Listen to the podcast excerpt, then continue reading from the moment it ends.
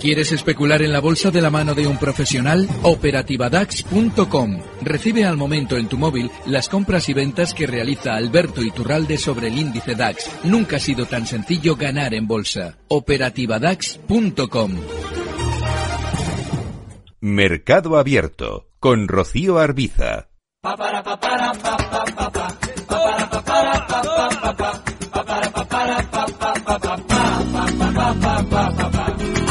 La fiesta de los primos se ha formado un remolino que se han muerto todos locos. Llegaron muy formales, pero el vino los ha puesto fino, fino y Abrimos el consultorio de Bolsa de Mercado abierto tarde de lunes, por tanto, tarde en el consultorio con Alberto Iturralde, analista independiente. Hola Alberto, ¿qué tal? Muy buenas tardes. Muy buenas tardes. ¿Qué tal han ido las cosas? Hoy hemos visto una jornada en las bolsas, al menos aquí en Europa, de retrocesos generalizados. El IBEX al final ha caído un 0,68% y no ha dejado atrás los 8.900. Ha cerrado en 8.936. Hemos visto al DAX con descensos del 0,72%. Y en Estados Unidos, aunque comenzaba la sesión pues con ligeros retrocesos, vemos que poco a poco, conforme avanza la jornada, pues hay algunos índices que ya incluso se han dado la vuelta hacia terreno positivo. Caso del S&P 500, caso de del Nasdaq 100. ¿Cómo ve las cosas en este en este arranque de semana, Alberto?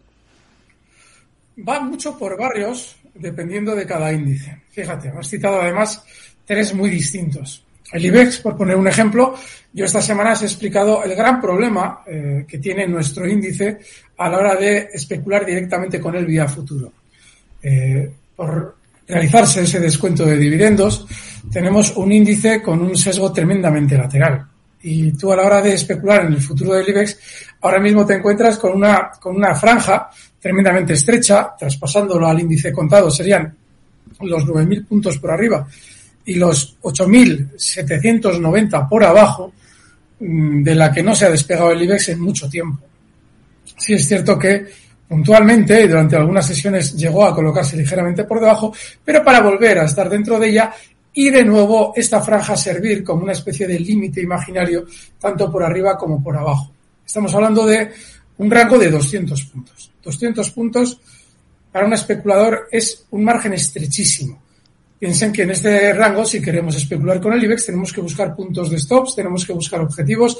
Es una locura. Yo no recomiendo a nadie especular en un índice que en un momento determinado, mientras todo el mundo tiene un gran desplazamiento, está moviéndose en un arco de 200 puntos. Para que se hagan una idea, desde que el DAX eh, termina sus elecciones, yo en la operativa DAX he conseguido, a día de hoy vamos en este último balance, más de mil puntos de beneficio. Esos mil puntos de beneficio, es decir, la persona que recibe el SMS los ha podido obtener sin ninguna dificultad, se deben al desplazamiento del índice. No solamente a que yo tengo que estar fino, lógicamente si el DAX va a subir y yo me pongo corto, los vamos a perder, no los vamos a ganar. Pero sobre todo se obtiene porque hay un desplazamiento amplio en el que se puede hacer negocio. Bueno, pues eso no existe en el IBEX. De manera que yo lo siento porque siguen llamándonos oyentes y agradecemos la confianza que ponen en nosotros preguntando sobre posibles operaciones, por ejemplo, en el futuro del IBEX. El viernes pasado nos encontrábamos Luis Vicente y yo con una de ellas. Pero es que no hay desplazamiento. Entonces, nuestro IBEX sigue aburridísimo. Esas son las zonas, 9.000 por arriba, eh, 8.790 por abajo y bajo mi criterio no hay que tocarlo. Sin embargo, cosa distinta es al que acabo de citar, el Daxetra.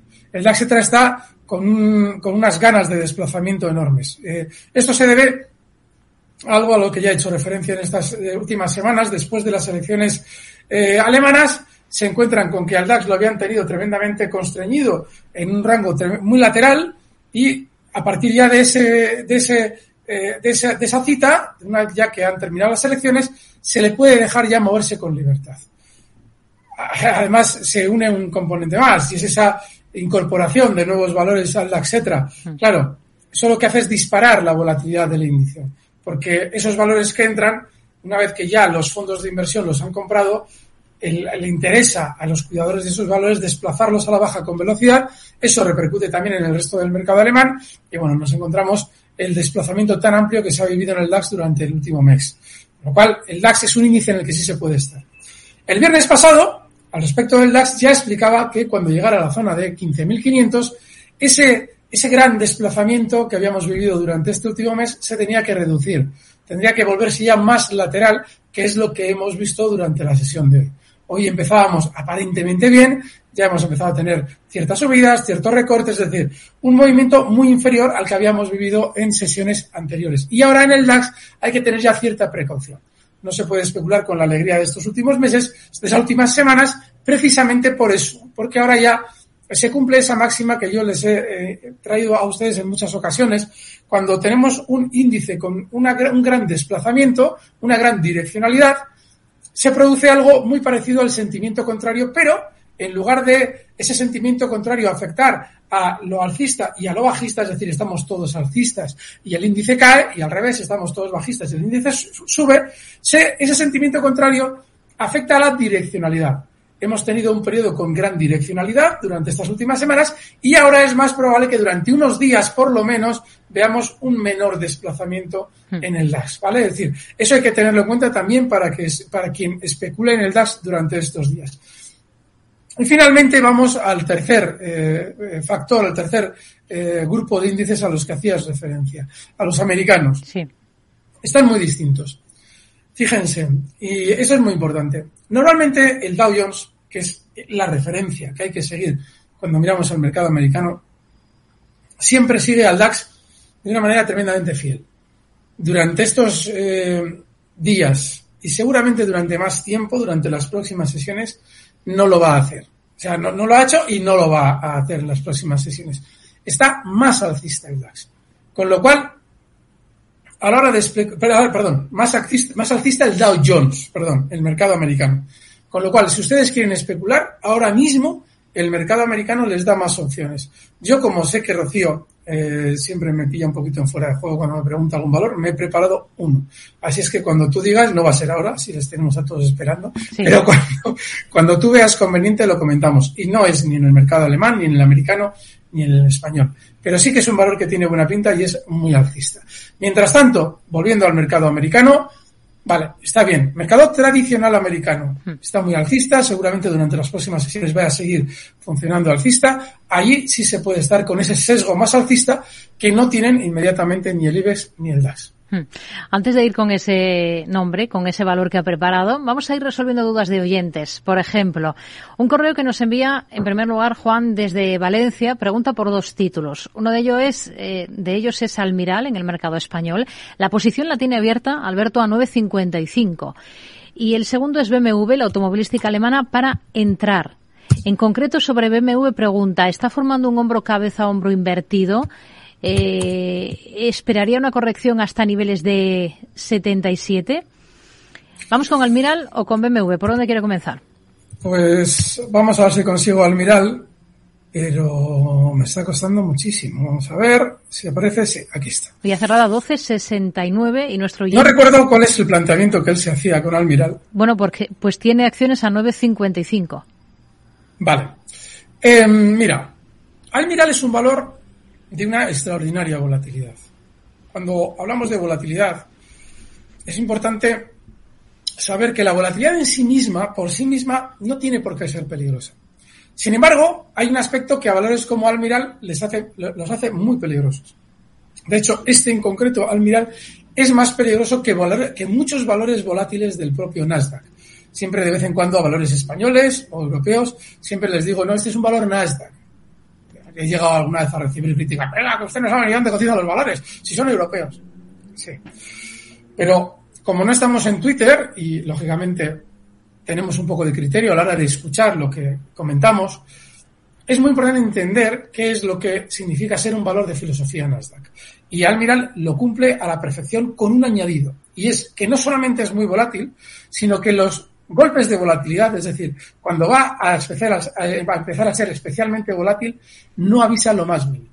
Aquí en el gráfico se ve como alterna temporadas tremendamente estrechito el valor, tremendamente tranquilo, ¿Mm? con grandes caídas previamente y grandes subidas posteriormente que sobre todo lo que hacen es disparar esa volatilidad. Es decir, aumenta la volatilidad sin ningún tipo de indicio que a ti te haga pensar que tienes que cambiar tu forma de especular. Y eso es muy importante, porque cuando cambia la volatilidad, tú tienes que cambiar tu forma de especular con el activo en el que estás. Por eso muchas veces nos da la sensación de que le hemos cogido el hilo a un determinado activo, es decir, a un valor de bolsa, a un índice, a un bono, lo que quieran ustedes, o a un precio forex, da igual. Y de repente, después de unos meses en los que somos o nos sentimos, entre comillas, los reyes del mambo, ese activo nos empieza a cambiar el pie por todas partes y nos marea y nos vuelve locos. Solo sé yo por la operativa DAX, porque yo estoy obligado a estar en el DAX, porque si no, no sé, no les puedo a ustedes ofrecer un resultado que se pueda comparar un mes con otro. No puedo cambiar a Forex, hoy voy a especular en Forex, mañana en tal. No, no, tiene que ser siempre con el mismo activo. Y yo me encuentro con ese problema. Ustedes si siguen un determinado activo de continuo, porque les gusta o lo que sea, y se encuentran, si se encuentran con esa circunstancia, que sepan que es normal. Y lo que ha pasado desde que ustedes se sentían una maravilla y que parecía que ya lo tenían dominado y que a partir de ahora se podían dedicar a la bolsa porque esto se les da muy bien, al de unos días cambia la cosa, es precisamente porque ha cambiado la volatilidad. Y cuando un activo cambia su volatilidad tan rápido, como lo hace Almiral, y tan pronunciadamente, como mm. lo hace Almiral, nunca tiene que estar en nuestro radar, ni en nuestra cartera, ni en nada.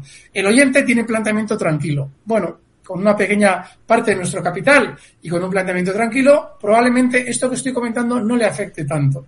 Pero lo digo porque en muchas ocasiones valores como Almiral son especialmente atractivos para el especulador rápido. Hmm. Porque tienen grandes desplazamientos muy rápidos y eso inspira la posibilidad de un gran beneficio. Bueno, pues ojo, porque normalmente por esos cambios de volatilidad, ese, ese gran beneficio que nos inspira termina siendo una gran pérdida por la dificultad de especular con ellos. Dicho esto, vale, enhorabuena, usted está en un valor que no hay entre comillas, no hay por dónde cogerlo, es muy difícil, de hecho en el largo plazo es tremendamente lateral. Eh, tengan en cuenta que eh, Almiral sale a cotizar, pues fíjense, en el año 2007 en niveles de 11.59. Bueno, pues ha pasado por los 11.59 en multitud de ocasiones, pero en multitud de ocasiones, estoy hablándoles de años 2008, eh, el año 2014, 2015, 2016 en varias ocasiones y ahora está en 12.69 está prácticamente un 10% por encima de su salida a bolsa. Es decir, no tiene nada, porque en todo ese periodo de tiempo, desde el año 2007 hasta ahora, ha tenido grandísimos desplazamientos para estar ahora mismo cotizando muy cerca de la salida a bolsa. Luego, es un valor sin tendencia en el largo plazo. ¿Qué es doble ¿Qué stop le recomendaría poner para, para el caso concreto de este oyente que tiene compradas las acciones a ese nivel que le decía, 9.55? Pues muy claro el nivel, a ver si visual, el 1185. Muy claro, muy, muy claro. Claro, alguien dirá, joder, pero es que, eh, mira, más cercano, para que no te quite tanto beneficio. Un cierre, un cierre por debajo de 12.50, ya marcado por debajo de 12.50, pero un cierre por debajo de 12.50, en el gráfico se ve muy claro por qué es ese 12.50, ¿vale? En el pasado ha sido una gran zona de soporte y también lo ha servido de resistencia y además, mira, nos vienen muy bien eh, estos gráficos y el poder enrollarnos con ellos, porque a veces tenemos la tentación de contestar muchas preguntas. Y eso lleva a que al final hagamos una chapuza de consultorio. Así es que vamos a ir con tranquilidad para intentar explicar el porqué de las cosas. Entonces, el 1250 es esa zona de soporte es clave, ¿vale? En el largo plazo. Hmm. Pero recuerden, es muy importante entender la filosofía de este valor porque es muy peligroso. Vamos a BMW. Quiero ver yo ese eh, hombro, cabeza, hombre al que hacía referencia nuestro oyente. Invertido. Sí. Vale, ya estoy viendo a qué se refiere. Creo que sé a qué se refiere. A ver si me marca todo el gráfico. Vale. Ni por asomo. Ni por asomo. Para que una figura sea tal, tengan en cuenta que la figura tiene una razón de ser previa. Es decir, eh, las cuñas tienen una lógica y hay que conocer la lógica los hombres cabeza hombres tienen una lógica y hay que saber cuál es la lógica de esa figura, porque si no conocemos la lógica de la figura, la vamos a utilizar en el momento que no hay que utilizar. Pongo el ejemplo. Para que un hombro cabeza hombros sea tal, tiene que ser una figura de cambio de tendencia. Tiene que haber una tendencia previa, muy alcista, y producirse ese hombro cabeza hombro, nosotros saber cuáles son las implicaciones. Voy a dibujar el hombro cabeza hombro porque lo estoy aquí explicando, pero no lo estamos, no lo estoy dibujando. Oye, aquí hay muchos hombro, cabeza, hombros. Entiendo que el del oyente, creo que estoy viendo la forma de la cotización y creo que en mi, ahora mismo en mi pantalla estoy viendo de orden de unos 30 o 40 hombro, cabeza, hombro, por cómo lo hacen los movimientos BMW y el tiempo que tengo de cotización delante. Mínimo, 30 o 40. Lo que pasa es que yo creo que él se refiere a esto que estoy yo dibujando, ¿vale? Puede ser esto que estoy dibujando, es lo más parecido a un hombro cabeza hombro que hay ahora mismo en el gráfico, lo más visible, lo más grande, pero también una vez que yo he dibujado esto, voy a borrarlo y voy a dibujar otro que también podría ser el que él eh, podría estar queriendo indicar, porque también es muy grande. Y es este de aquí, otro hombro, cabeza, hombro. Hay un montón de ellos en el gráfico, ¿eh? que esto es menos hombro, cabeza, hombro que el primero, pero bueno, podría ser lo que él quiere, ¿eh? algo así, una cosa un poco rara, ¿no? una chapuza. Bueno, el caso es que el siguiente, porque esto no es un hombro, cabeza, hombro, el grande, el primero que, que he dibujado, lo voy a volver a dibujar. Porque no tiene una tendencia previa lo suficientemente marcada como para que la figura sea un cambio de tendencia. En este caso, al ser un hombro, cabeza, hombro invertido, la tendencia debería ser bajista. Muy bajista porque es una figura tremendamente amplia. Hablamos de que la magnitud de la figura, en este caso, es de ni más ni menos, agárrense, que eh, pues 60 euros. La parte superior está en zonas de 98 y la inferior en 35, eh, 63 euros. Claro, para eso deberíamos tener una tendencia previa, no de 120 hasta la parte superior del hombro cabeza hombro que es de 97 o incluso aunque queramos tirar más para allá, zonas de 63 o no, debería caer el valor, por poner un ejemplo, desde 400 euros. Entonces sí, tienes una figura de hombro cabeza hombro y esto podría ser un cambio de tendencia. ¿Vale? Es decir, no es un hombro cabeza hombro porque no cumple la razón de ser de la figura de hombro cabeza hombro que es cambio de tendencia. Tiene además más cosas mal, porque este hombro de aquí es muy, muy, necesita más tiempo para realizarse. El último hombro, para que sea una idea, el que en el gráfico aparece más a la derecha, necesita más tiempo para dibujarse. La pregunta, este señor, es maravillosa la llamada de este señor, porque ayuda mucho a explicar yo a los, hay, hay analistas de verdad que se presentan como tales, son analistas que yo hace 10, 15 años les oía despotricar de análisis técnico y ahora quieren hablar de análisis técnico y explicar análisis técnico. No tienen ni idea de análisis técnico. Háganme caso. El análisis técnico en sí, en sí, tiene un gesto de, tiene un, componente de falacia enorme, porque da una idea que no es real. Y de hecho, confiere una falsa seguridad en nuestros análisis que luego a la hora de llevar al mercado nos dejan en muchas ocasiones fuera de combate. No. Eh, tengan en cuenta siempre que una figura tiene una razón de ser. ¿Por qué es de cambio de tendencia? Porque un, una mano que está manipulando un precio, cuando está recogiendo títulos, es decir, cuando está haciendo una figura de vuelta para luego subir, tiene que tirarse un tiempo y él no lo hace voluntariamente, no quiere dibujar un hombro cabeza a hombro, pero para poder hacer su trabajo bien, sin querer tiene que dibujar un hombro cabeza a hombro invertido. Con lo cual, ahí vemos la implicación de la figura hombro-cabeza-hombro. Es decir, un periodo de tiempo en el que quien está recogiendo títulos va frenando la caída porque está recogiendo títulos y sin querer va dibujando una figura de vuelta al alfa que puede ser un hombro-cabeza-hombro o cualquier otra. Es decir, hmm. hay que entender la razón de ser de análisis gráfico. Vamos a escuchar si le parece el mensaje que nos ha dejado este oyente para analizarlo. Hola, soy Carlos desde Zaragoza eh, y me gustaría que el crack del análisis bursátil, Alberto Iturralde, me analizase a corto plazo el valor Inditex, soportes y resistencias. Muchas gracias y enhorabuena por el programa. Vale. Inditex, vamos a vamos dando una pincelada. Por... Sí, eh, Inditex, estos días explicábamos lo importante que es esa resistencia inmensa ha desaparecido el gráfico, aquí lo tengo. Es una resistencia de largo plazo enorme. Alguien, aquí un especulador, puede arriesgarse y decir, bueno, yo apuesto a que va a romper al alza. Yo creo que es un error en sí mismo, es decir, si no mm. puedes vivir sin Inditex, puedes hacer la apuesta. El stop tiene que estar inexcusablemente, en el caso de la apuesta mal hecha, en el nivel 28.50. Ahora hay que estar fuera, porque sigue en resistencia y sigue sin romper con utilidad zonas de 34. Cotiza en 31,21. La segunda parte de la pregunta es que me diga, por favor, estoy en SACIR eh, a precios de 3 euros y quisiera saber punto de salida de SACIR, nada más. Muchas gracias por el consultorio. Muchas gracias. Gracias a usted, Juan, por escucharnos. Bueno, pues dos cuestiones muy claras, Alberto. Un punto de entrada en Telefónica y uno de salida en SACIR. Bueno, parece que no, no sé si nos escucha Alberto en estos, eh, en estos momentos. Vamos a intentar recuperar esa conexión mientras voy recordando las formas que tenemos eh, para participar. Eh, Alberto, no sé si nos escucha. Bueno, voy recordando las formas que tenemos eh, para que participen nuestros oyentes con nosotros en el consultorio de Bolsa de Mercado Abierto. Una es el correo electrónico.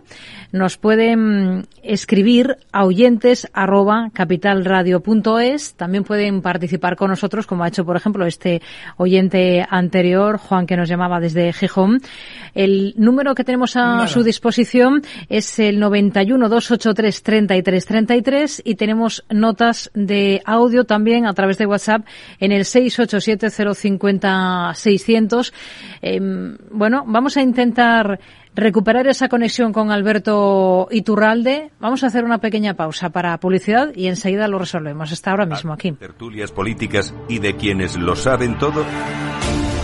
Sube un peldaño intelectual en tu vida y sintoniza la gran tertulia de la economía un debate pragmático y sin afinidades que revela las grandes transformaciones de nuestros días, con figuras de gran talla económica como Pedro Esbarz, Ramón Tamames, Francisco Navarro, César Arranz, Hermenegildo Altozano, Isabel Aguilera, Manuel Moreu, Juan José Rubio y Fernando Zunzunegui, entre otros.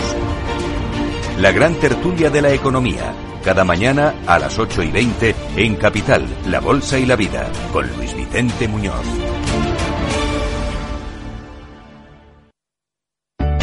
Conecta Ingeniería es el programa que acerca la ingeniería a la sociedad. Todos los miércoles de 10 a 11 de la mañana en Capital Radio con Alberto Pérez. Conéctate. Mercado Abierto con Rocío Arbiza.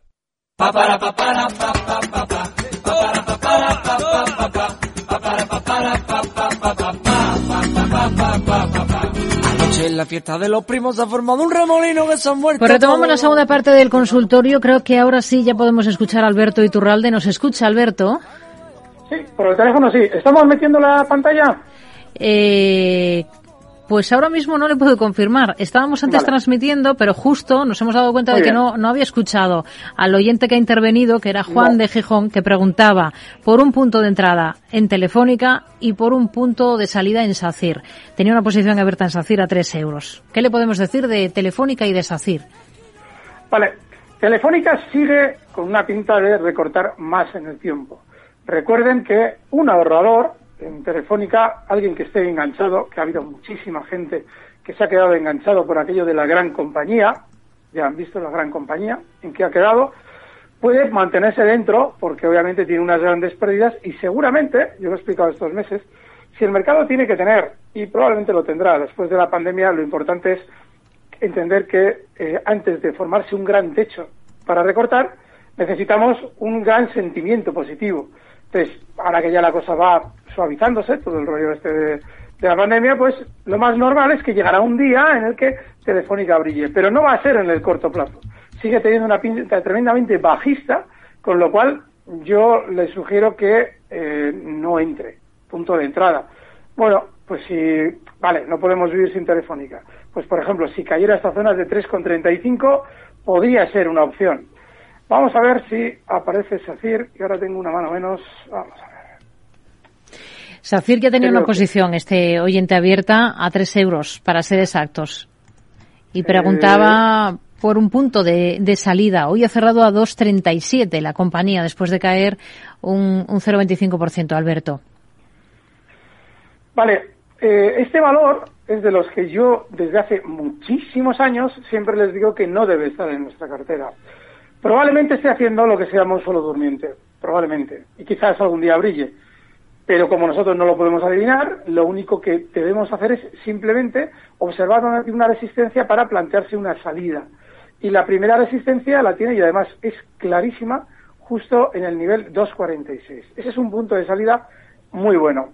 Mientras tanto, pues ya saben, el mismo rollito de SACIR de toda la vida, que es, eh, afortunadamente ya hace mucho tiempo que nos preguntan por el valor, pero es la misma historia de siempre tener su llegada a zona de resistencia, en ese momento como eh, aparece en las noticias con un porcentaje muy alto de subida, pues, eh, ¡ay, Safir, qué, qué tal, Safir! Y luego, obviamente, también a estar otro tiempo, años, lateral con caídas y aburridos de Safir. Así es que yo personalmente esa zona 2.46 saldría, aunque es cierto que, y teniendo en cuenta lo que he comentado al principio, algún día brillará y nos dirá, ve, ve, como algún día habría SACIR, después de estar 15 años sin hacer nada. Prismian, el siguiente valor que vamos a analizar, que es uno que me consta que lo sigue, que lo tiene ahí a mano. Em, para un oyente que nos envía un correo preguntando por este valor, lo tiene, eh, eh, dice, está posicionado dentro en 31,90 cuando hoy la compañía Prismian pues ha terminado a 31,54 euros, me aparece a mí en pantalla. ¿Qué le podemos decir del valor? Vale, y este ya planteamos una operación que salió redonda en esa zona 32,80 que comentábamos, se podía salir o se debía salir porque era resistencia. Ahora el valor va a frenar la subida, el rebote, probablemente en una zona un poquito inferior donde ya entró, zonas de 31,88, con lo cual, bueno, pues no sé, yo sí que le sugiero que, a ver, si está muy cerca del valor, es decir, si lo sigue muy al día, esa es una zona de salida. Si no tiene prisa, eh, pues el valor sigue alcista. Que vaya a superar esa primera resistencia, no lo sé, pero sigue alcista, en el largo plazo sigue alcista. Vamos con otro mensaje a través de WhatsApp. Vamos a, a ver qué compañía nos pone sobre la mesa este otro oyente. Hola, buenas tardes. Soy Pedro desde Madrid. Enhorabuena por el programa y muchas gracias al señor Iturralde por todos los consejos que nos da. Eh, siguiendo sus consejos, tengo una posición abierta en ENI desde 10.14. A lo mejor ya tenía que haber cerrado la posición porque dijo que el objetivo era 12.30, pero aún no lo he hecho. Eh, ¿Me podría decir objetivo si hay algún objetivo más alto y estos de beneficios? Muchas gracias por todo. Sí, no, le agradezco la confianza. Sí tiene un objetivo más alto, porque intento, dentro de lo posible, curarme en salud. Cuando planteo algo que veo muy claro, ser prudente, es decir, algo que yo diga, bueno, esto va a salir redondo y sacar un 10 o yo que sé, un 20%, como en esta, de beneficio, pues ya es suficiente. Sí, pero no te lo voy a decir. ¿Por qué? Porque ya está en resistencia. Ya. Además, vete al canal de Capital Radio para ver esa resistencia. Bueno, uy, te, iba a poner la línea del objetivo siguiente. Mira, pues te vas al canal de Capital Radio y lo ves.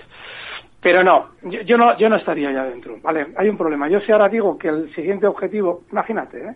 Que te digo que el objetivo siguiente que tiene el valor es 13 euros, es posible que alguien diga, haga lo, lo, mismo, pero no como tú lo has hecho. Tú has entrado en 10, 14 y te puedes permitir el lujo de llegar hasta 13 o jugártela. Pero lo normal es que ahora te dé guerra en 12.30, porque esa es la primera resistencia. Y es normal que una subida tan limpia tenga un poquito de pelea. Entonces, si yo digo 13, alguien que ve ENI en 12.23, que igual cree que es que la tenemos cogida bien por la mano y que va a salir el 13, es decir, que va a subir hasta 13, se mete aquí y estamos todo el rato con esto. Os estoy recuperando el sonido por, por um, eh, por la emisión de Internet, con lo cual, si queréis, podemos hasta colgar el teléfono y seguimos por aquí. Pues hacemos el cambio. Hmm. Venga, voy a colgar aquí y... por, por Internet. Entonces, el, la historia es que eh, no sé si va a llegar hasta 13, que sería ese siguiente objetivo que tú, por el que tú preguntas. Sí. Lo que sí tengo claro es que es muy probable que ahora tenga parada y probablemente con precisión desde zonas de 12.38, 12.35. Por eso daba ese objetivo en 12.30. ¿Vale? Así es que yo ya no estaría, porque lo normal es que el siguiente, si lo quiere hacer, el de 13, tarde más tiempo. Entonces, puede hacerlo en dos días, ¿eh? porque es un valor fetén. O sea, yo cuando insistía con este, ¡buh! encima contra mercado, porque esos días el mercado estaba cayendo y no tenía más cosas que traeros para especular. Pero eso, eso es lo que está. Lo decía estos días atrás, la broma de Carlos Jesús Chachipilón, y dice, está genial. Pero ya está en resistencia. Entonces, la siguiente es esa, 13 euros. Pero que lo vaya a alcanzar, ni idea. Por eso no te lo puedo decir y así nos evitamos el sigue usted pensando que, que tú no lo vas a hacer, pero seguro que alguien de estos que no entra cuando hay que entrar y luego cuando se lo ha perdido entra, ¿eh? pues luego está ahí enganchado. Roberto, un correo que nos envía este oyente para preguntar por Sofina y por Repsol. Soporte y objetivos para estos dos valores. Vale, Sofina está en lo que se llama fase de rebote, va a seguir rebotando más, tiene toda la pinta. Va a seguir rebotando un poco más, un poco más, tiene toda la pinta. Y hombre, yo a esto hay que tener cuidado porque el, seguramente el rebote va a llegar en principio un poquito más, a zonas de 13, 3, 375. 375, ¿por qué? o sea, ¿por qué se me trompica? Porque es que hay un problema. El valor sigue muy alcista de largo plazo, ¿vale? Es que vemos este gráfico y es demoledora la tendencia alcista. Aquí, quito la cruz para que se vea, voy incluso a quitar rayas para que se vea mejor. Aquí está. Es tremenda. Sin embargo, a ver, todos los valores que han sido especialmente alcistas en los últimos meses y allá por los meses de verano, julio, finales de julio, cosas así, tuvieron mucha caída. Hablo de semiconductores, hablo de cosas de estas. Eh, están ahora haciendo un rebote que vaya a saber si eso realmente va a ser consistente para continuar con su tendencia alcista previa. ¿Por qué? Porque es un sector que se ha colocado muy de moda. De hecho, en las últimas operaciones que yo planteé en valores de este sector salieron mal. Con lo cual, ojo, lo normal es que llegue hasta, esa zona 375, no sé si mucho más. Preguntad también por Repsol, ¿verdad? Sí.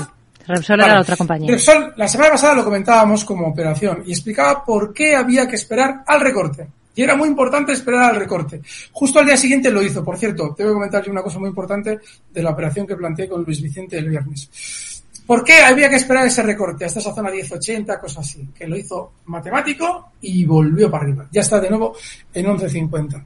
Porque eh, para que el valor pueda seguir subiendo cuando ya está en un auténtico campo de minas, como es toda la zona 11.50 en la que se encontraba en aquel momento, tiene que dar susto, tiene que dar miedo, tiene que dar miedo.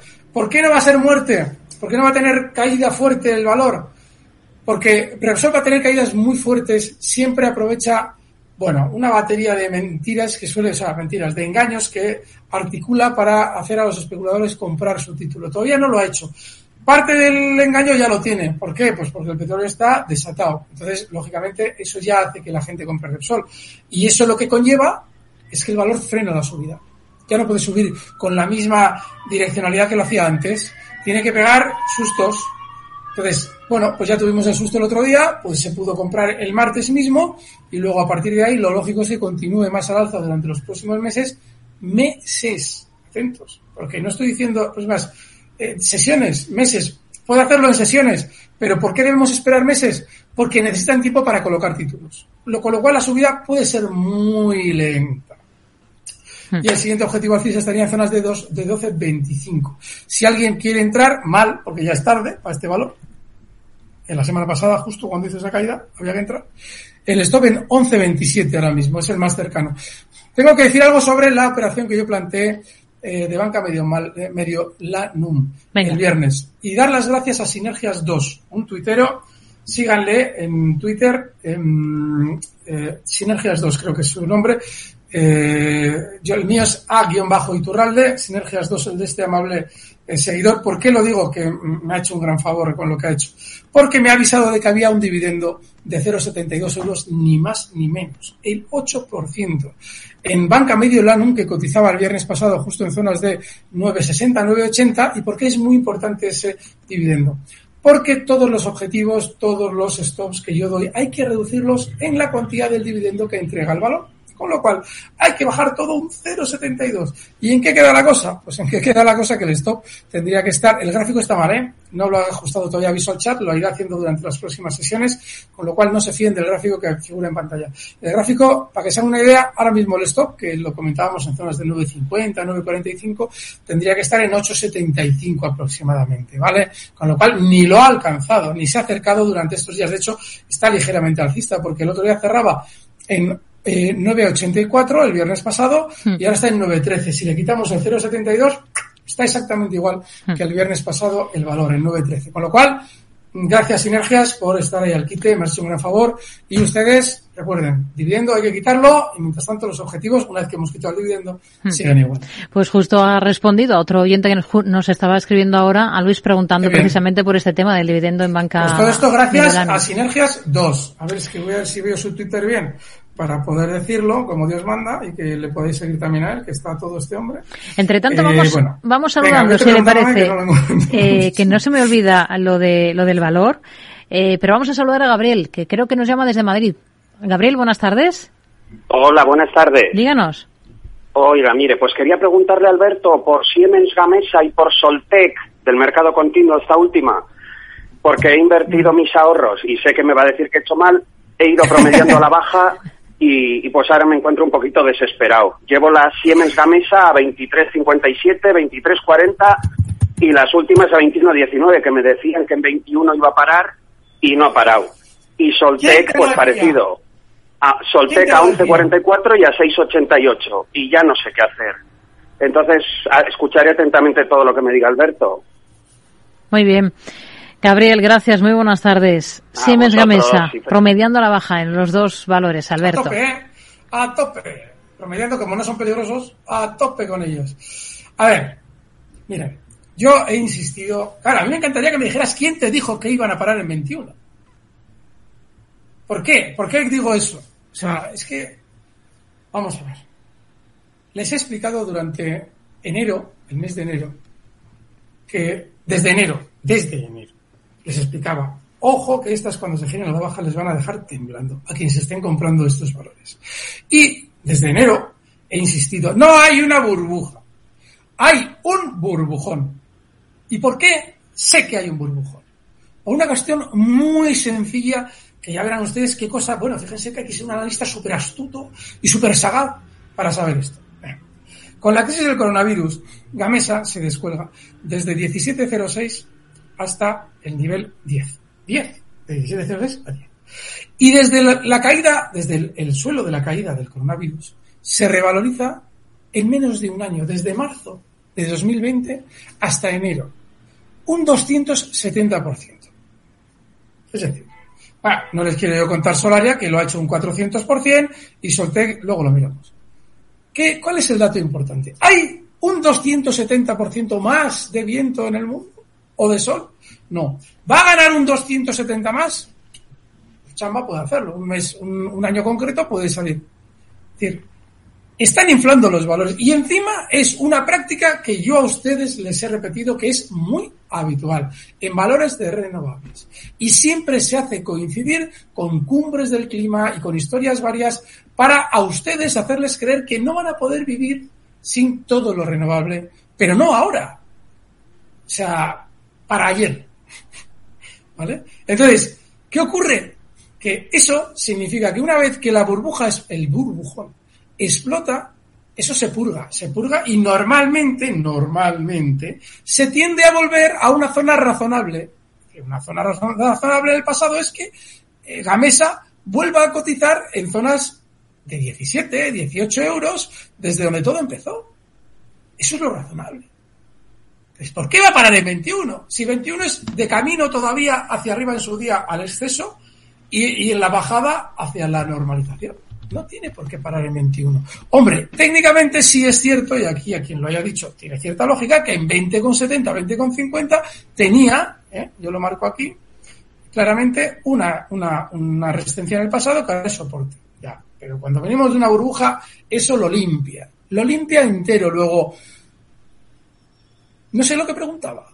Si quería un soporte, un qué, un tal o un cual. No lo sé. Yo no puedo más, hacer más que deciros, mira, no os metáis en este jardín. Y os explicaros por qué es un jardín. Que a veces me equivoco, sí.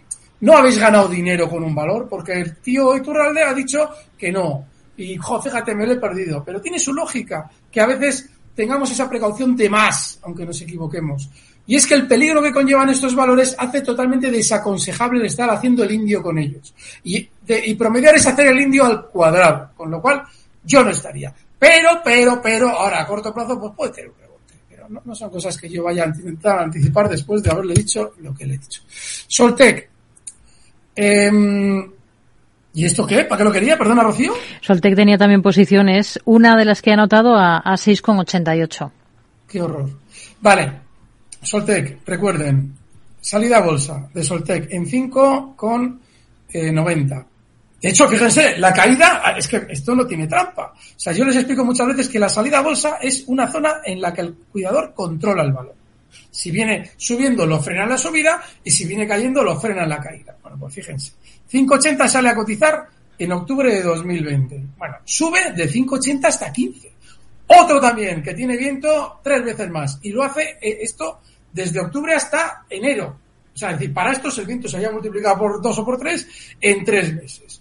El sol, no, estos son del sol, ¿no? Pues a estos el sol, el sol era, iluminaba dos, tres veces más en, cuatro meses, que era justo lo de Filomena, que no sé dónde sacarían estos tantos sol. Y en enero, digo. Y cuando cae, cae de 15 hasta la salida bolsa. Concretamente frena la caída en 5,80 y, a ver si lo marco bien, en 5,90. O sea, 10 céntimos, justo 10 céntimos por encima de su salida bolsa. Pero ven cómo lo controlan. Bueno, pues usted, que yo creo que no habría que haber comprado, pues puede colgar un stop en 5,80. Pero tiene toda la pinta, tiene toda la pinta de tenerte, en el mejor de los casos, muy lateral, lo que está haciendo ahora, y en el peor, de romper la baja al 5,80. Tú verás. Ese valor muy alcista que nos tenía preparado para hoy, Alberto. Sí, Tamburi.